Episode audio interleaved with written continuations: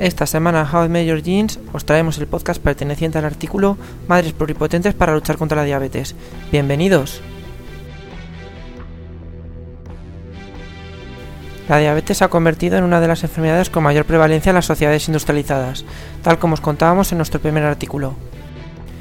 El astronómico impacto económico y personal asociado a la diabetes hacen de esta una prioridad en investigación para encontrar un tratamiento y una cura efectiva, ¿Crees que el único tratamiento posible para las personas con diabetes son las inyecciones de insulina?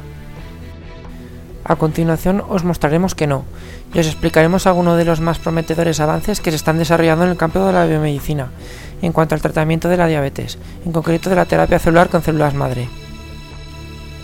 Como ya vimos, la diabetes está causada por un fallo en la regulación fisiológica de la glucosa en sangre, debido a la ausencia o disminución de la insulina o a una falta de respuesta a ella.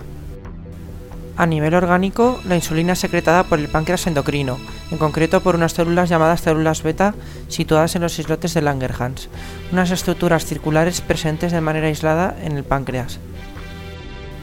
La diabetes tipo 1 es causada por una reacción autoinmune contra las células beta del páncreas, lo que se traduce en una producción nula o muy escasa de insulina y con ello la consecuente desregulación de los niveles de glucosa en sangre.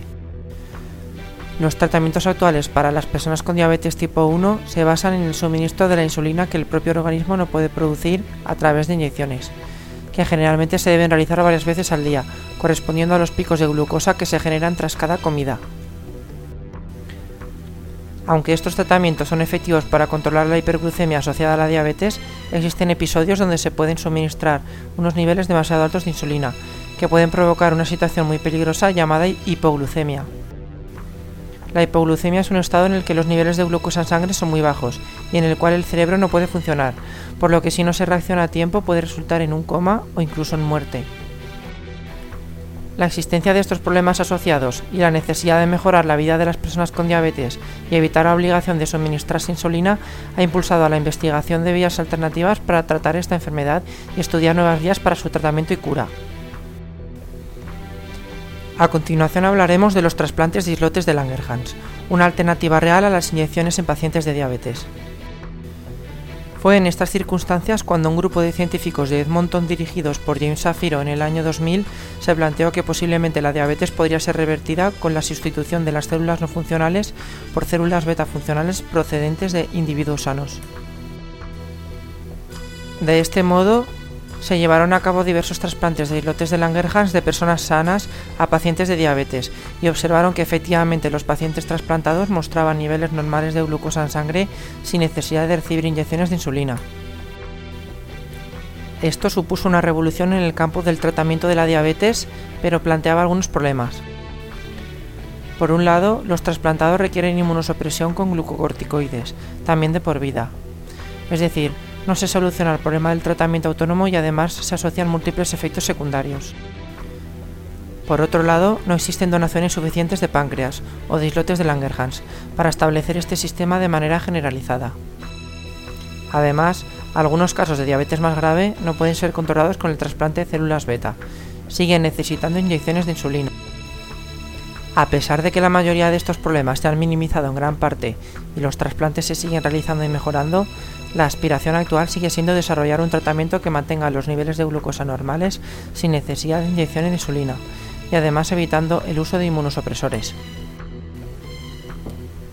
Con todo lo anterior, es sin embargo la terapia celular la que está emergiendo como uno de los tratamientos con mayor potencial para tratar enfermedades tanto hereditarias como no hereditarias.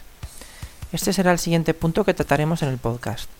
El tratamiento consiste en introducir células sanas en un tejido enfermo para revertir los efectos de la enfermedad. En el caso concreto de la diabetes, lo que se busca es introducir células beta sanas en el páncreas de pacientes de diabetes, para que estas nuevas células produzcan la insulina necesaria para la regulación normal de la glucosa en sangre de manera autónoma. Las células que van a ser utilizadas en la terapia celular pueden proceder de diferentes fuentes, generalmente de células madre pluripotentes. Este tipo de células tienen dos características que las hacen especiales. Primero, pueden multiplicarse indefinidamente, autorrenovación, y segundo, pueden diferenciarse en todos los tipos celulares del organismo. Estas características abren un abanico tremendo de posibilidades terapéuticas. Existen dos tipos principales de células madre con el potencial para terapia celular. Una son las ESC, células madre embrionarias derivadas de la masa interna de los blastocitos. Conservan la pluripotencia, es decir, la capacidad de diferenciarse en cualquiera de las células del organismo. Las otras son las IPSC, células madre pluripotentes inducidas. Gracias al descubrimiento del Premio Nobel de Medicina Shinya Yamanaka, las células adultas pueden ser desdiferenciadas en células madre pluripotentes con capacidades de, de diferenciación iguales a las embrionarias. Actualmente, en la terapia celular para diabetes tipo 1, las células beta pancreáticas están siendo obtenidas a partir de células madre embrionarias, ya que la desdiferenciación y diferenciación que requieren las IPSC está todavía en fase experimental. Sin embargo, suponen una fuente futura de células madre libre de los debates éticos que se asocian a las ESC. La diferenciación de una célula madre a una célula beta pancreática es un proceso muy complejo que requiere de diferentes fases. En este proceso se intentan replicar las condiciones de diferenciación que se dan en vivo. En el último paso, las células beta obtenidas deben ser trasplantadas al páncreas del paciente de diabetes. Si las células beta han sido obtenidas a partir de células madre propias IPSC, no habrá problemas de rechazo ya que provienen del mismo paciente. Sin embargo, si son células madre embrionarias, tendremos el problema del rechazo asociado a todos los trasplantes, el paciente requerirá inmunosupresión de por vida, cosa que va asociada a múltiples efectos secundarios. Actualmente diferentes grupos de investigación están desarrollando cubiertas inmunoprotectoras para encapsular las células beta diferenciadas y protegerlas del ataque del sistema inmunitario. Esto permitirá realizar la terapia celular sin la necesidad de administrar tratamientos inmunosupresores y abre la puerta a la generalización de la terapia celular para otras muchas enfermedades en las que todavía hoy se deben suministrar inmunosupresores. La terapia celular constituye uno de los tratamientos más esperanzadores para la cura de diversas enfermedades, entre las que se incluyen enfermedades neurodegenerativas, cáncer, enfermedades cardiovasculares y el ejemplo que os hemos contado, la diabetes, sin duda, su puesta a punto supondrá un enorme paso para mejorar la salud de las personas y ello contribuirá a reducir los efectos adversos de la enfermedad, así como los costes asociados al tratamiento. Para finalizar, explicaremos un par de términos que han aparecido a lo largo del podcast. El primero es inmunosupresión, que es la inhibición de uno o más componentes del sistema inmunitario que puede producirse como resultado de una enfermedad o de forma intencionada mediante el uso de medicamentos con el propósito de prevenir o tratar el rechazo de un trasplante o una enfermedad autoinmune. El otro término es blastocisto, que son un tipo de células embrionarias animales indiferenciadas resultantes de la segmentación del cigoto después de la fecundación. Estas células poseen pluripotencialidad, que es la potencia para diferenciarse en cualquiera de las capas germinativas, el ectodermo, el mesodermo y el endodermo.